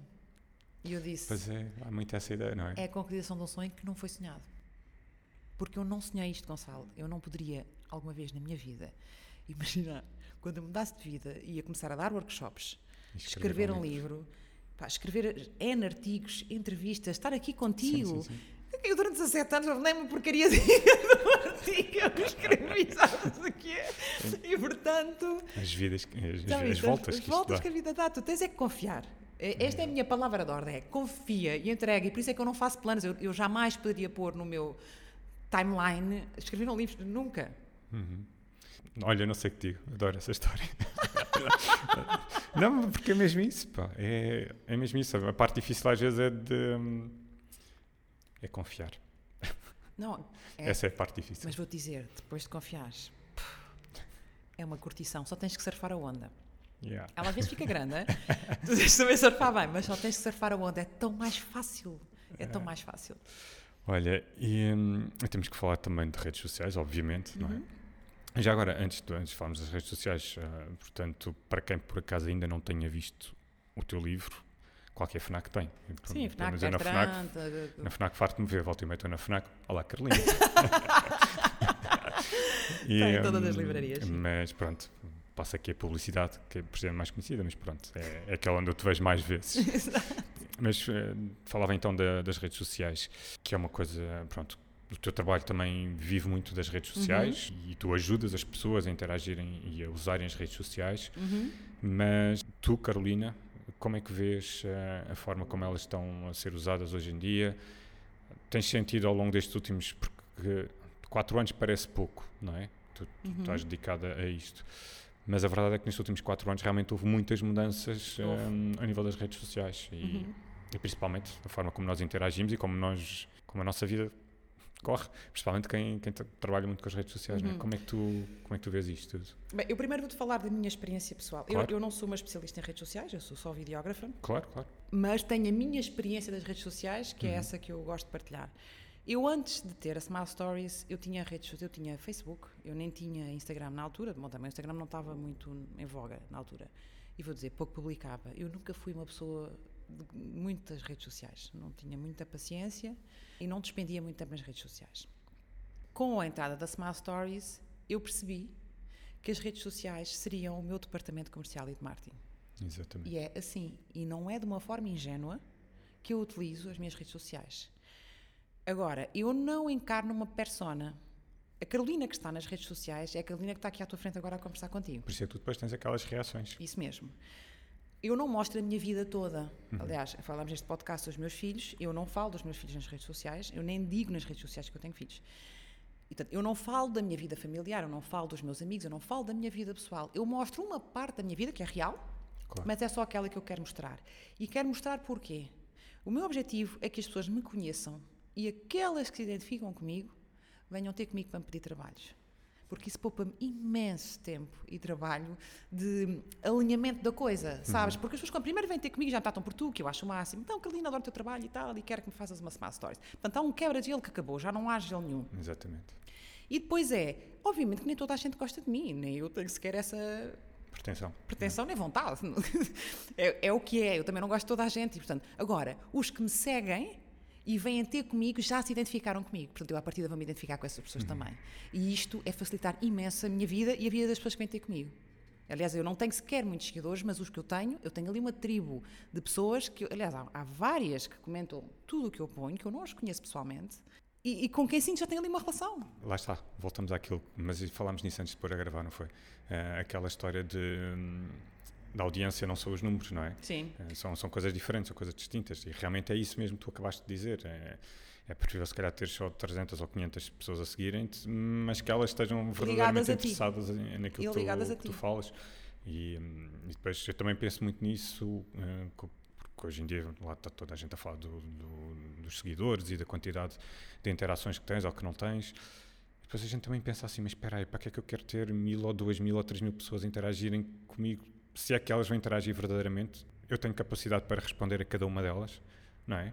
Não, não, porque eu vou ter, é muito tempo. Pois é isso, é eu, isso. dedico- eu, eu respondo aos comentários todos É um isso, a um. é isso mesmo. Mas eu acho isso, eu acho isso importante, por isso é que para mim, eh, tal como tu estavas a dizer há bocado, realmente não é ter um grupo pequeno, no- o pequeno é, é- pronto, é aqui Sim. entre aspas, não é? Eh, É sempre relativo o- o termo pequeno, mas é muito essa questão do, epá, vamos lá acalmar um bocadinho com a história do- dos números. Sim, eu não sou nada pelos números. Eu sou muito mais pela ligação com as pessoas Sim, do sim. que ter eh, imensos seguidores. Olha, eu estou desejoso que o, que o Instagram e o, e o Facebook avancem com aquela história de, de retirar os likes, pá. De, a contagem dos likes. Ai, vão? Sim, Ah, não, não sabia disso, está em teste. Ah, está em testes, já começou no Brasil, Austrália, África do Sul, Canadá. Acho maravilhoso. Alguns países que já, que já está. Mas pronto, está em fase de testes nesses países. Eh, mas acho isso ótimo. Sim, sim, sim, sim. Eu Acho isso ótimo e acho que vai tornar muito mais real. Vai, vai entre aspas, vai tornar um bocadinho mais real as redes sociais, que é o que eu acho que aquilo que elas não são hoje em dia. Acho-as muito pouco reais. Eu, eu sinto que se está a fazer caminho por aí. Ah, houve muitas pessoas a encarnar personas, Uhum. a passar eh, uma imagem tão ah, mascarada e tão cheia de Photoshop Uhum. da vida real ah, que, que as pessoas perceberam isso, não é? E portanto. Eu sigo muito depois estes empreendedores e estas pessoas que me contactam e o que eu sinto é que cada vez mais as pessoas estão a deixar cair esta máscara sem medo, sem vergonha, a aceitarem-se, a assumirem-se e porque depois e deixar aqueles estereótipos todos de ah, eu tenho que ser bonita e não posso ter rugas e não sei o quê. Uma vez num workshop eu tive uma giríssima que me disse, a Joana, disse-me, não, tu, é que tu vais como tu estás. Ainda ontem fizeste-me esta story, com, com o telefone escarrapachado na tua cara, e eu olhar para as tuas rugas a pensar, ela não se preocupa nada com as rugas dela. Eu disse, tu só vês as minhas rugas porque elas são uma preocupação para ti, as tuas rugas. Yep. Porque as pessoas que não tiverem rugas não vão reparar nas minhas rugas.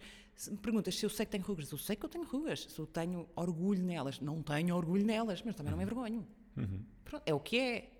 Sou como estou, como diz o Exatamente. nosso amigo Daniel Oliveira, no Alta Definição. Mas de facto eu já tenho isto tão resolvido, sabes? Eu estou tão segura de quem sou e felizmente há cada vez mais pessoas assim. É, eu estou como sou. E, e as redes sociais precisam muito desta realidade. Porque elas devem, na minha opinião, complementar a nossa vida e não ser uma vida paralela. E como eu te dizia, eu mostro uma parte da minha vida, eu mostro os trabalhos que eu vou fazer, mostro que vou mostrar hoje que estive aqui contigo, mostro que vou ao yoga, mas eu mostro a parte que eu preciso mostrar sem que isso invada a minha privacidade e o meu espaço. Claro, claro. E muitas vezes no workshop eu tenho pessoas a dizer ah, eu também queria muito estar como tu estás com essa presença, mas eu quero preservar a minha vida pessoal. E eu digo sempre, tu segues, não segues, sigo. Sentes que sabes tudo da minha vida, sim, tudo. A primeira pergunta que eu faço é, sabes se eu sou casado ou não? Ah, não. Pois. A segunda pergunta que eu faço é: sabes se eu tenho filhos ou não? Não, não tens, pois não. E eu digo sempre: tenho dois. E as pessoas ficam muito chocadas. Eu vejo. As pessoas, sabes se eu sim, tenho sim. irmãos ou não? Não sabes. Sim, sim. Sabes quem são os meus amigos? Não sabes. Sim, nós podemos perfeitamente escolher eh, o que mostramos. E eu escolho o que eu mostro. E aquela Carolina que está lá é uma Carolina real, mas é só Sim, uma sim, sim. parte da minha vida. Exatamente. Pronto, e, e, e eu acredito que é muito por aqui o caminho. Não precisamos de nos expor, eu não preciso de, de mostrar mais. Eu, não, eu, pelo menos, não sinto necessidade disso, mas dizia-te, eu não estou ingenuamente lá. Aquilo é a forma que eu tenho de me dar a conhecer. Sim. Mas eu acho que isto pode acontecer mais, se calhar, com. Espero eu. Mesmo assim já é muito, com gerações mais novas, ou seja, gerações que cresceram com isto, que não conhecem outra realidade. E elas. E sinto que essa geração, sim, encara aquilo que vê na internet como verdade. E verdade única e absoluta, e portanto, além daquilo, não há mais nada. Ou seja, ok, agora estou a ser aqui um bocadinho radical, é? mas no sentido de que, hum, portanto, a Carolina, tu mostras isso que mostras, e essa é a dimensão que existe da Carolina, só há essa dimensão, é? Eh, Eu acho que aí é que está o- aí é que está o, está o perigo, se calhar, porque há outras gerações que, que já relativizam um bocado, não é? Vêem aquilo que vêem e depois, ah, está bem, mas ela depois fora disto é outra coisa, ou depois fora disto faz aquilo. Mas o que me preocupa um bocado é as gerações mais novas que cresceram com isto, que é a próxima geração, não é? Eh, Quando crescer, se não têm esta capacidade de ver além daquilo que vê no ecrã, ou de analisar ou de raciocinar para além daquilo que vê no ecrã, o que é que elas vão ver mais? Eu aí uh, permite-me tirar a minha capa de mãe e eu acho que nós, pais e educadores, temos um papel fundamental a ajudar estes miúdos. Os meus filhos hoje têm 14 e 12 anos e estão nesse ponto de Sim. entrar nas redes sociais e de os ajudarmos a dar, a abrir o leque, não é? E mostrar-lhes que há mais mundo para além daquele, que aquele é um mundo limitado e que eles não podem tomar como certo tudo o que vem no YouTube. Estes miúdos vão mais para o YouTube, não é? Como é que sabes? Vi no YouTube. Sim, e lá porque está no YouTube não quer dizer que Eles seja já estão essas respostas? Claro. Os, não, aliás, os meus filhos, esta geração destes miúdos, não são só os meus filhos, Sim, sim. eles não vão ao Google. Sim, sim, sim. YouTube, sim. Eles vão direto ao YouTube, que é como é que eu faço um totó Uhum. de lado hoje? YouTube. Pronto. Portanto, e para eles, o que está no YouTube é lei. Portanto, nós, pais e educadores, temos este papel e para nós é um grande desafio, porque nós próprios também estamos a ajustar e a adaptar esta nova realidade, mas, eh, enfim, eu, eu sou uma otimista crónica. Já que ainda não tinha percebido. Pronto, ficou agora esclarecido. E, portanto, eu quero acreditar que eles vão conseguir usar essas ferramentas em prol de um mundo melhor, porque também são miúdos com muito maior nível de consciência para questões ambientais, para questões de solidariedade, para questões humanas, para questões sociais, que nós não éramos, nem estávamos. Sim. sim. Eu ainda ontem, ao jantar com os miúdos, estava a dizer, como é que eu disse, deixa-me até eh, lembrar-me, eu disse, ah, não sei quem, aquela miúda preta. E a Rita disse-me assim, porquê estás a dizer preta? E eu, qual é o problema de dizer que ela é preta? E ela, não é preta, é negra. E eu, qual é a diferença? E sua filha, quando ela fala de nós, ela também diz aquela miúda branca. Mas sabes, eles entram logo ali em defesa de, ah, estás a estigmatizar. E Claro que eu tive que explicar que não estava, porque não, não Sim, sou nada sim, sim. racista, obviamente, mas sabes, eles entram logo em defesa dos pobres e oprimidos, que é, ah, não falas assim. Impossível por uma coisa não reciclar, sabes? E portanto já são miúdos com um, um- eu tenho com o awareness, Consciência. o nível de consciência, obrigado Gonçalo, muito maior do que nós éramos na idade deles. Nós na idade deles Sim. queríamos andar a trotinete na rua e jogar à bola, queríamos lá Sem dúvida. saber se o lixo ia reciclar ou se chamávamos preto ou negra. Pá, não queríamos, não estávamos aí. Portanto, eu quero acreditar que eles vão ajudar o mundo a ser um sítio melhor. Sim. Vendo a coisa para essa, para essa perspectiva, porque realmente há muita coisa boa. Eh, As redes sociais e o YouTube, por exemplo, trouxe isso de bom. Eh, Eles invest- investigam, entre aspas, no YouTube, não é? Eh, mas eles pesquisam no, no, no YouTube e de facto aprendem a fazer as coisas, mas lá está. Eh, Pronto. Vamos nos focar que eles só encontram as coisas boas eh, que, que existem no YouTube, porque de facto existem muitas, mas, mas sim, acho que passa muito também para, pelo papel do, dos pais e, e Educadores, os professores, educadores. to- toda a comunidade, e, e tios, e toda Uhum. Sim, a sim, comunidade de educadores tem um papel fundamental neste enquadramento da Sem coisa. dúvida. Olha, também mais ou menos uh, aqui relacionado co- com as redes sociais havia outra, hum, outra questão que eu por acaso tomei nota, isto é de uma story tua bastante antiga, mas que eu tomei nota por acaso, porque é a propósito da, da Brené Brown, uma Uhum. autora que eu gosto bastante e não sei se ela é muito conhecida cá em Portugal, mas tu fizeste uma story a falar da de Ah, vulnerabilidade. Tu acho que estavas no carro, ia para bem me lembro, Coimbra nesse dia dar um de dar um workshop, não era? E falaste dessa, dessa questão da. Tu lembras-te porque é que. Lembro. Porque eu não me lembro de alguma vez ter visto Então, fazeres uma, uma sim, não, eu recebi desse género. montes de mensagens. Aliás, tive amigas minhas a ligar e me perguntar: estás bem? O que é que aconteceu? Eu vi a Brené Brown, o documentário dela sobre o poder da vulnerabilidade, Uhum. num dia à noite, e no dia a seguir. Está na Netflix, by the way, se quiserem Sim, ver, sim. é maravilhoso. Eu recomendo o livro, por exemplo, também. Eu estou com o é- audiobook dela também. Eu. ah, como é que se chama? Daring Greatly em, em- em português é Coragem de Ser Imperfeito, acho que é Acho que qualquer é coisa isso. assim. Acho que é, é, É, é um ela é livro. maravilhosa. É. E depois ela é, uma, ela é uma estudiosa, ela não é só Sim, aqui sim, um sim, livro sim. assim de autoajuda de todo, ela é uma mulher que sabe do que fala. E então eu vi este, este é uma toque dela, Uhum.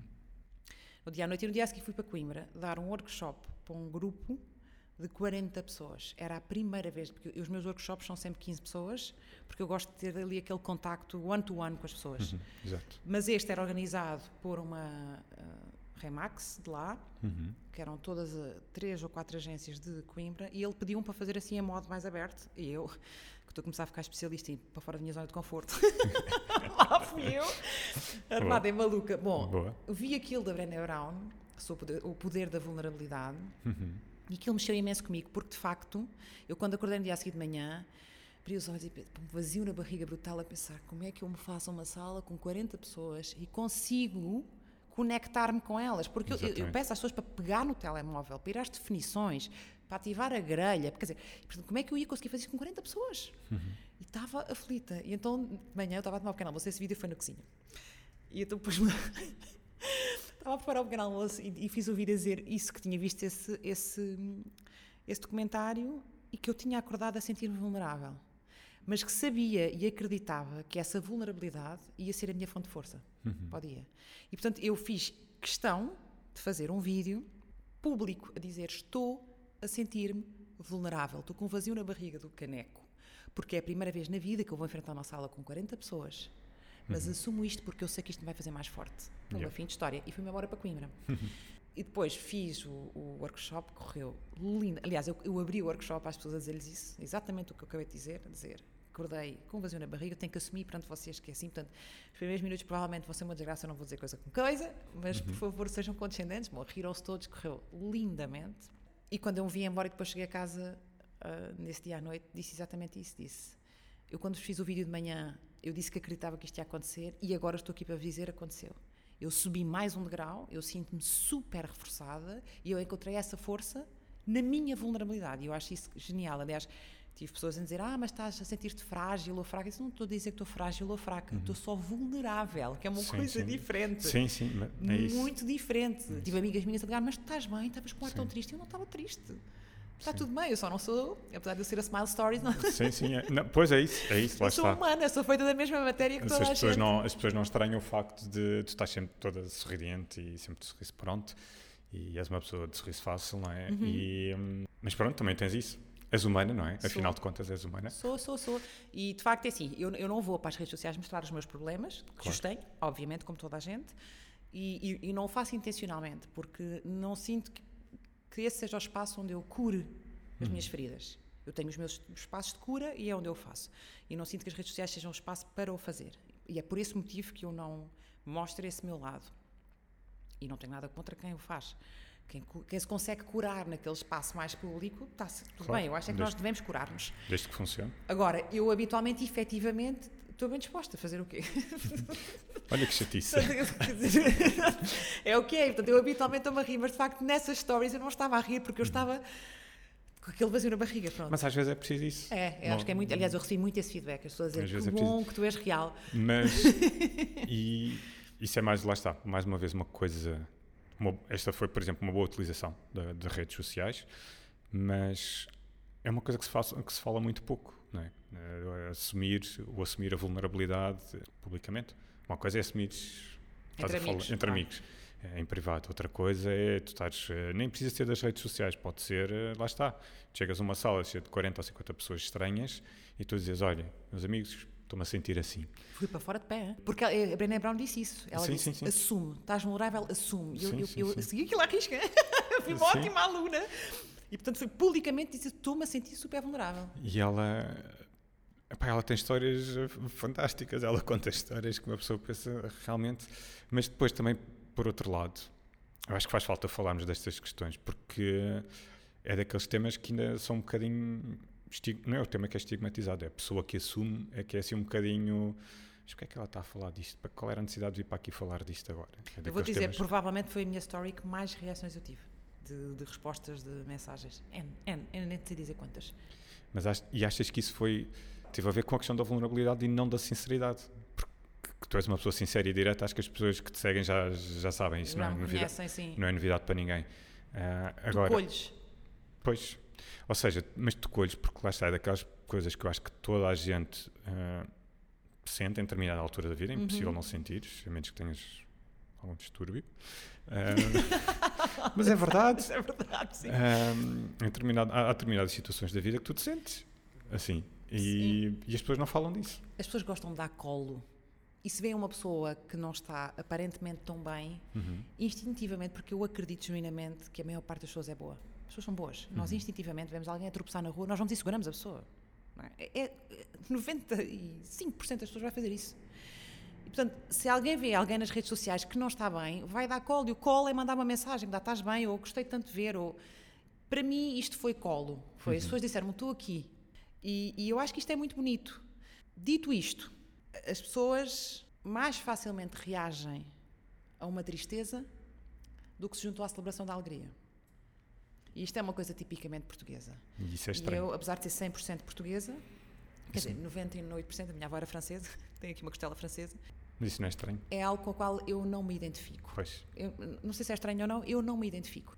Eu acho que a vida é uma dádiva maior que deve ser celebrada e eu já tenho dose suficiente de acontecimentos na minha vida para saber que ela é perene Uhum. e que é valiosa demais para eu andar a perder tempo a queixar-me. Uhum. Eu não o faço por escolha. E vou dizer, pouca paciência. Terei por um. Para quem está sempre a queixar, eu não tenho, eu não, eu não, eu não mesmo, sou um bocadinho Sim, sim, sim, impaciente, porque eu acho que há tanta coisa. Olha a conversa que nós estamos a ter agora. Gira e boa para conversar e para celebrar e para, para acrescentarmos uns aos outros. Exatamente. E não do como é que estás? Ah, vamos andando. Eu Uhum. não, não, não é a minha frequência. Yep.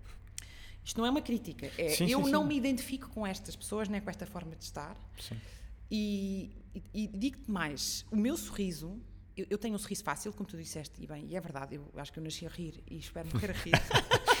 Muito bom. E, eh, e, portanto, fazer- é, é- é algo que é inato em mim. Uhum. Eu tenho o otimismo a correr no ADN, tive essa sorte, nasci com isto, mas é um sorriso muito construído também. Eu sei que eu me posso rir. Uhum. Eu tenho vida suficiente.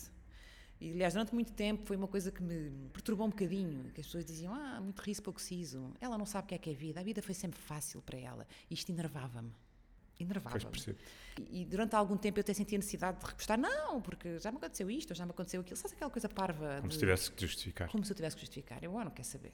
Pois. A única coisa que eu sei é que eu posso rir e sorrir para a vida à vontade.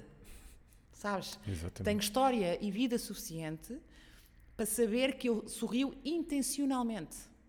Para brindar. É uma cena espetacular isto estamos vivos. Yep. E na semana passada houve um amigo meu que foi assim. Num ápice, tu cais para o lado e acabou. E portanto, enquanto cá andarmos, pá, que vale a pena, que seja uma viagem fixe. Assim, assim, de vez em quando vamos assim uns trambolhões. Eu costumo dizer isto muitas vezes, que é aquilo que eu consigo controlar na minha vida, que é a forma como eu estou na vida, pá, que seja em prol de a fazer melhor. Porque as coisas difíceis que, que a vida me trouxe vieram de repente, eu não controlo. Não sei o que escolho, que elas venham, não é? E, portanto, aquelas, aquilo que eu consigo controlar, que é andar bem disposta e ver a coisa com um sorriso, pá, pelo menos isso eu faço. O resto, olha, de vez em quando levo assim umas pancadonas, mas. mas Muito bom. Muito bem. Olha, e hum, projetos futuros? Alguma coisa que queiras hum, partilhar? Possas desvendar aí? Olha, eu, eu, como te disse há bocadinho, e, e isto é literalmente verdade, eu não faço planos. Zero. Eu ainda recentemente participei numa campanha, acho que posso falar disto, Podes.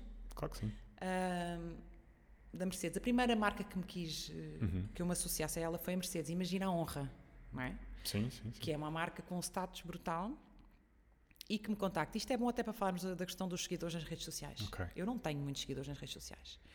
E a Mercedes contacta-me porque está a fazer uma campanha a nível mundial com o statement que é dê o passo em frente. Então está a convidar pessoas em todos os países do mundo, reais, que como eu mudaram radicalmente de vida, como tu, Uhum. e convidas para ser a cara da campanha nesses respectivos países.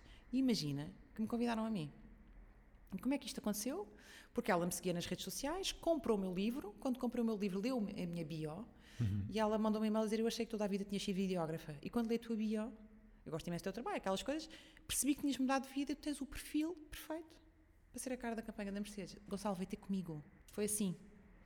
E, e claro que eu fiquei super honrada lisonjeada e tenho muito orgulho em ser a cara da campanha e, e aquilo basicamente é um- eles fizeram um filme em que contam a minha história de mudança de vida portanto tive um amigo meu até que brincou a dizer onde é que está a carrinha porque efetivamente o objetivo primeiro deles não é vender carros é associar-se a pessoas que mudaram de vida e portanto juntar-se a este statement de somos flexíveis, somos modernos e quando uma Mercedes quer fazer uma campanha destas o mundo está a mudar Sim, sim, sim. não é? Isto é muito bom sinal. É uma marca alemã, eles são assim um bocadinho inflexíveis e, portanto, de facto, o mundo está a mudar. E eles não viram, eu não tenho milhares de seguidores. Tenho 3 mil e tal Não, pá, seguidores. mas acho ótima essa história. Mais uma. Portanto, tu vês. Mais um, mais um exemplo de que depois tu tens 3 mil e tal. Não interessa o número. Não interessa, não tenho que muitos, seja. portanto, eu não sou uma. Sim. Portanto, eles não me vieram és uma buscar. influencer. Eu não sou uma influencer, agora, nem quer ser. Ah, eles não vieram buscar pelo Pelos número de seguidores, eles, eles vieram buscar pela história. Portanto, para dizer, vem ter comigo, Há marcas que se interessam mesmo pelas histórias. E cada vez mais as marcas se interessam mais pelas histórias e isso é que é muito bonito. E, portanto, nós devemos é estar alinhados com o nosso caminho. O que tiver que vir ter connosco, vai vir ter connosco. E eu acredito que o meu caminho vai continuar a ser este. Portanto, eu não consigo dizer, eu não tenho planos. Mas acho ótima a resposta. acho ótimo. Não faço planos. Nem todas as perguntas precisam ter uma resposta preto e branco. Sim, eu não faço. Portanto- Porque eu já percebi que a vida tem sempre muitos mais planos para mim do que aqueles que eu poderia fazer. Ótimo, ótimo. Olha, fecho sempre aqui com este pequeno jogo. Tens que partir em três, A sério? ou nos que quiseres. Tens de tirar três cartas ao calhas, basicamente. Isto é tipo ir à cartomante? É, é isso, vou-te ler a cena agora. Agora eu tiro a carta e vou. Tira três cartas ao calhas, de onde quiseres. Pode ser tudo o mesmo baralho, como quiseres. Ok, então esta, esta está a querer ter comigo. Vou jogar. Exatamente. Podes virar e ler. Describe a turning point in your life. eu adoro. É porque estas perguntas são muito random e essa foi a primeira que te saiu. Estava Juro que não, não fazia ideia. Devíamos ter filmado isto para provar que. Exatamente. Mas tu não, tu não, estás bem. Não, é que não, te, não tens bem noção de, do que tem acontecido, mesmo em convidados anteriores, as perguntas que saem. Porque parece que são dedicadas a, às pessoas. Portanto, a, a, pergunta era um ponto de viragem Describe na tua vida. Describe a turning point in your life. Então, eu vou. Eu tive vários, mas eu vou, vou falar de um que ainda não falei nesta história. Ok, boa. Quando eu trabalhava na banca, a minha empresa, como eu te disse, foi nacionalizada. Uhum. Aliás, eu nem nunca falei sobre isto publicamente. E eu, a empresa onde eu estava era uma empresa na qual eu acreditava muito, era uma cidade gestora de fundos de investimento imobiliário, e eu sentia que a empresa devia ser reprivatizada. Uhum. E, portanto, queria muito, que era para voltarmos, porque o Estado, como acionista, esquece, é uma máquina muito pesada. E, eu uhum. toda a vida tinha tido acionistas privados, que, que, é muito mais dinâmico, com o qual eu me identificava. Então chamei a minha equipe e disse: Ah, vamos lá pôr aqui energia, vamos vamos tornar a empresa sexy, atrativa, para pô-la no mercado outra vez e vender eh, a privados. Yeah. Ah, e a equipa à minha frente disse-me: Sim, bora, espetacular, mas depois puseram todos travão e chegaram-se para trás e começaram todos, ou quase todos, a maior parte deles a resistir à ideia. Eu vou dizer, na altura fiquei tristíssima e magoada. Senti-me quase traída, porque eles à minha frente disseram sim senhora, mas depois por trás começaram ali com umas manobras de, de, de, ir contra esta ideia estratégia. Porquê? Porque iam para fora da sua zona de conforto, não é? Ah, sei lá, agora reprivatizar e quem ser... Pronto, aquela coisa. E aquilo foi uma mágoa tão grande que eu vou-te dizer, foi esse momento que me fez perceber que eu não queria continuar ali. Este okay. foi um turning point para mim. Foi na dor uhum. que eu percebi ok, não é isto que eu vou fazer para o resto da minha vida. Eu não vou aqui ficar a gerir pessoas e para sempre a trabalhar para o Estado e isto não é para mim. Portanto, este, este foi um turning point. Uhum. Boa, boa. Ok. Próximo? Next. Next. What do you find beautiful? para mim, o mais bonito é a energia das pessoas. Pronto. E isso é uma coisa que o facto de eu ser mulher me ajuda muito a ver e a perceber, porque tenho uma intuição muito apurada. E, e, eu sou muito me conectar com as pessoas energeticamente. E, portanto, para mim, o que as pessoas têm mais bonito é a energia. E a energia contém muita muito coisa. Exatamente. Então, e finalmente, what are you curious about lately? Hum. Qual foi a última coisa que te despertou a curiosidade? Assim, eu ando aqui com um tema uh, pendente que não me despertou propriamente curiosidade mas tem-me desafiado aqui um bocadinho, que é a Smile Story sou só eu. Uhum. E eu sinto que, de facto, tem que ser eu a contar a história, não é? Porque é uma Smile Story... Só que eu, eu chego a uma altura em que eu já não consigo uh, dar resposta e, e, há pessoas com projetos tão giros que me custa imenso, imenso, imenso. Deixar passar não, não agarrar os projetos, não é? Claro. E portanto, o que é que, o que, é que eu estou a ser desafiada? Não, não tanto curiosidade, mas mais desafio. Desafiada uhum. neste momento é para pensar isto. E portanto, entreguei a coisa, eu faço isto, não é? Ok, eu tomei consciência disto, eu vou entregar e vou estar atenta aos sinais e perceber se efetivamente eu devo ponderar, encontrar aqui uma equipa em que me suporte para conseguir acolher uh, os pedidos que eu vou recebendo. Ainda esta semana, uma a pedir-me: o marido vai fazer 50 anos, aqueles vídeos, eu adoro fazer estes vídeos celebração da vida. Claro, claro. Esta foi há duas semanas, ela disse-me há duas semanas, e que o marido vai fazer 50 anos e para fazer isso eu não consigo, lamento, é era agora para outubro, é completamente impossível. Carolina, manda-me um e-mail que quase me fez chorar. Por favor, não sei o que eu. Vai olhar para aquilo e disse, eu não consigo dizer que não às pessoas. O que é que isto vai fazer? Eu este fim de semana vou ter que trabalhar, que eu tenho como regra tentar não trabalhar aos fins de semana, para lhe fazer isto. Isto, isto implica aqui um esforço pessoal meu, que eu, portanto, eu estou aqui nesta Percebo. fase Percebo perfeitamente, porque também estou numa fase mais ou menos parecida também. É, pronto, Mas é, é aquela questão de. Eu nem sei se é tanto. Já tive esta conversa com outras pessoas, né? aquela questão de tentarmos perceber quando é que é a altura certa, quando é que não é a altura certa para fazer estas, estas jogadas, estes movimentos, não é? Porque tem impacto tanto no teu trabalho como no meu, não é? Termos mais uma pessoa, ou, ou não, ou não termos, uhum. e é, é, difícil chegar aqui a uma, a uma conclusão. Mas acho que a conclusão principal, pelo menos que eu cheguei até agora, foi se calhar quando aparecer a pessoa certa, a gente vai perceber. É isso É, mesmo. eu acho que Ela vai é- vir ter connosco, não é? Eu acho que, porque acho que é muito por aí, é, porque mais do que hum, se calhar mais do que ter os skills ou mais do que ter o domínio técnico é a pessoa perceber eh, o teu projeto ou, ou, ou aquilo que tu estás a fazer. Isso mesmo. O, o que é que tu estás a fazer, o que é que o teu propósito e alinhar-se contigo. Eu, pelo menos, eu sinto que ao nível de fotografia, o que me acontece, muitas pessoas que vêm ter comigo para, para serem assistentes, vêm todas muito com, com muita vontade de, de querer aprender, de querer ver, de querer ver e, e de Uhum. como é que é feito e estarem aqui para ajudar. Ah, mas não é, não é bem isso que eu estou que eu estou à procura, não é isso que me faz falta. Ah, e não sei, se calhar no caso do vídeo, se calhar também, também igual. deve ter acontecido mesmo, deve haver muita É gente igual, a eu preciso de contactar. alguém que esteja alinhado comigo nesta forma de estar Sim. na vida, genericamente. Não é Sim. só a filmar ou editar vídeos. Sim, sim, sim, sim. Eu já muitas vezes já peço a pessoas que eu conheço para ir filmar. Uhum. Uh, sobretudo quando são trabalhos ao fim de semana, é isso, e, e, portanto uh, as pessoas, tem pessoas a quem, que foi muito engraçado que eu no início fui uma, eu sou um bocado control freak. Uhum. Primeira vez que pedi ao Hugo para ir filmar, bem, fiz-lhe um documento em PDF, faz este plano aberto, este plano fechado, este não sei o quê, esta Não. hora vai acontecer isto, não, eu fui, Não, isso é um briefing, sim, faz mega. parte. Claro que é assim com o tempo, agora já só ligo, hoje também, este fim de semana vai haver outro, liguei ao Sérgio, olha Sérgio, é isto, faz este, faz este, obviamente temos que nos alinhar, não é? Mas eles já Claro. perceberam o que é que eu preciso de material para depois, depois, para depois editar. A edição é que eu ainda não consigo, e depois também tenho toda a parte burocrática Uhum. de, de e-mails e contabilidades e aquelas coisas, portanto, estou assim um bocadinho sem saber. Sim.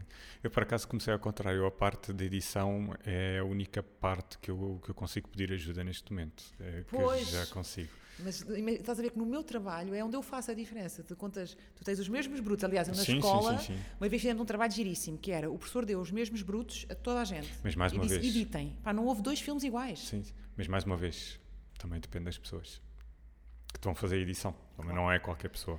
E sim, e não depende só da técnica, depende de quem é a pessoa, como é que ela vê a vida, o do que é que ela se construiu. E isto é, isto é complexo. Para mim, isto é, eu Uhum. Sim. quando edito um vídeo, está um bocadinho de mim ali, da minha história ali. Sim, sim. é? Daqui- daquilo que a forma que eu tenho de ver a vida e a forma como eu vejo a vida decorre da experiência que eu tive. E portanto, isto é para mim. Mas bom, eu já lancei o pedido ao universo, se calhar eh, a pessoa está a ouvir este podcast. Quem sabe, quem sabe. Olha, era mais uma história. Eu, depois Olha. quero, olha, eu quero ouvir depois o desfecho dessa história, está bem. Ponham aqui nos comentários. Exatamente.